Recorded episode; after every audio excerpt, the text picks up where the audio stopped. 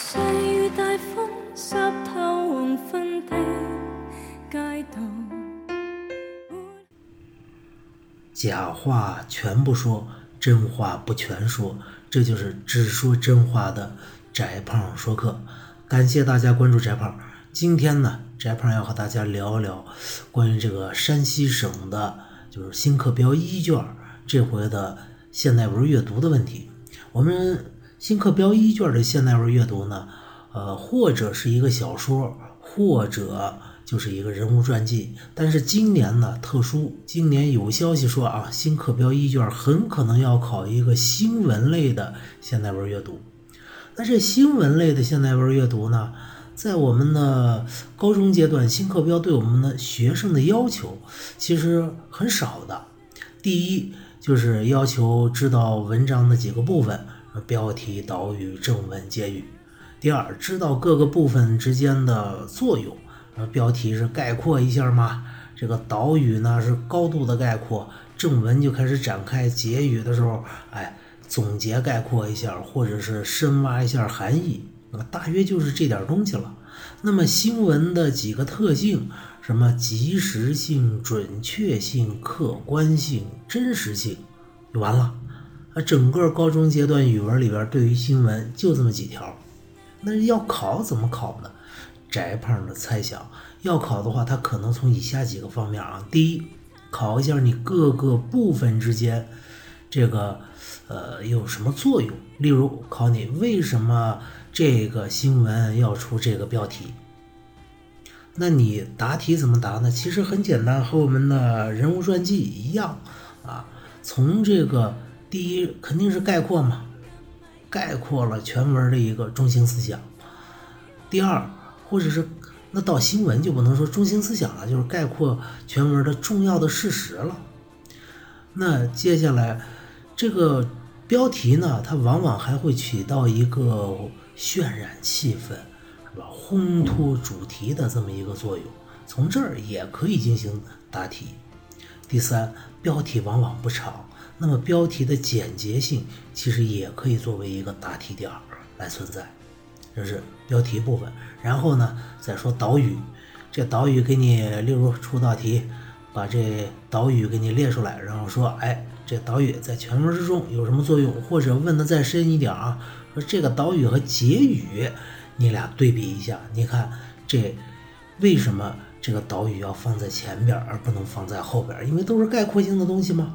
啊，其实呢，从新闻的这个特点来来说这个事儿啊，也不难。导语呢，整个把事件的所有的要素，什么时间、地点、人物、事件、起因、经过、结果这类东西，全都概括了一遍，然后要引出下文而结语呢，就不仅仅是个简单的概括了，结语里边就要深挖主题，说一说反思，而且往往啊，我们看到结语，它往往会发出一些号召，或者说，哎，面对这样的事情，我们。呃，应该有哪些准备，或者我们应该反思我们自己哪一部分的东西？哎，这是结语。那正文呢？一般翟胖觉得不会怎么考你，为什么？因为正文的作用很简单，就是展开叙述这个新闻事件，这个倒是很简单。但是啊，在正文里边，它的某些语言也可能要考啊。就像我们人物传记里边说，这个人说，哎，他。真是一个中国人，这什么意思啊？那就，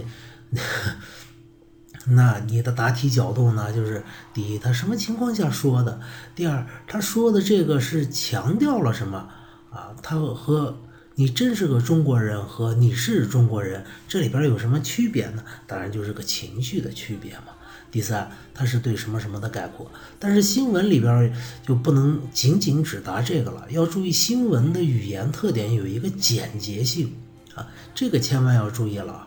那么简洁性呢，知道这一条之后，我们再答，哎，这新闻里边有一句话说你真是一个好人啊，那我们要答的时候就要说，哎。这个语言很简洁，一下子概括出了这个人的人物形象、人物特点，或者说，啊，这是一件好事情。那这句话呢，就概括了我们整个事件的一个特点，什么什么什么，哎，就这个就行了。最后，可能在结语的时候，也可能会考你一句，什么新闻之中出现了数字啊，出现了具体的时间啊，出现了特别精确的地点呢，是吧？什么几秒几分，像香港回归那个新闻，为什么要精确到秒呢？因为体现意义重大，体现它的准确性，体现它的真实性嘛。好，就这几个点儿。那么说白了，我们的新闻啊，如果真的这回考出来了，代替了人物传记，大家千万不要慌啊，因为无非就是比人物传记多了那么几点。翟胖说过了，我们再复习一遍：新闻的第一，真实性；第二，客观性；第三是什么呢？及时性。第四，语言的简明性，从这几点答题绝对没问题。好了，祝各位考好啊！再见。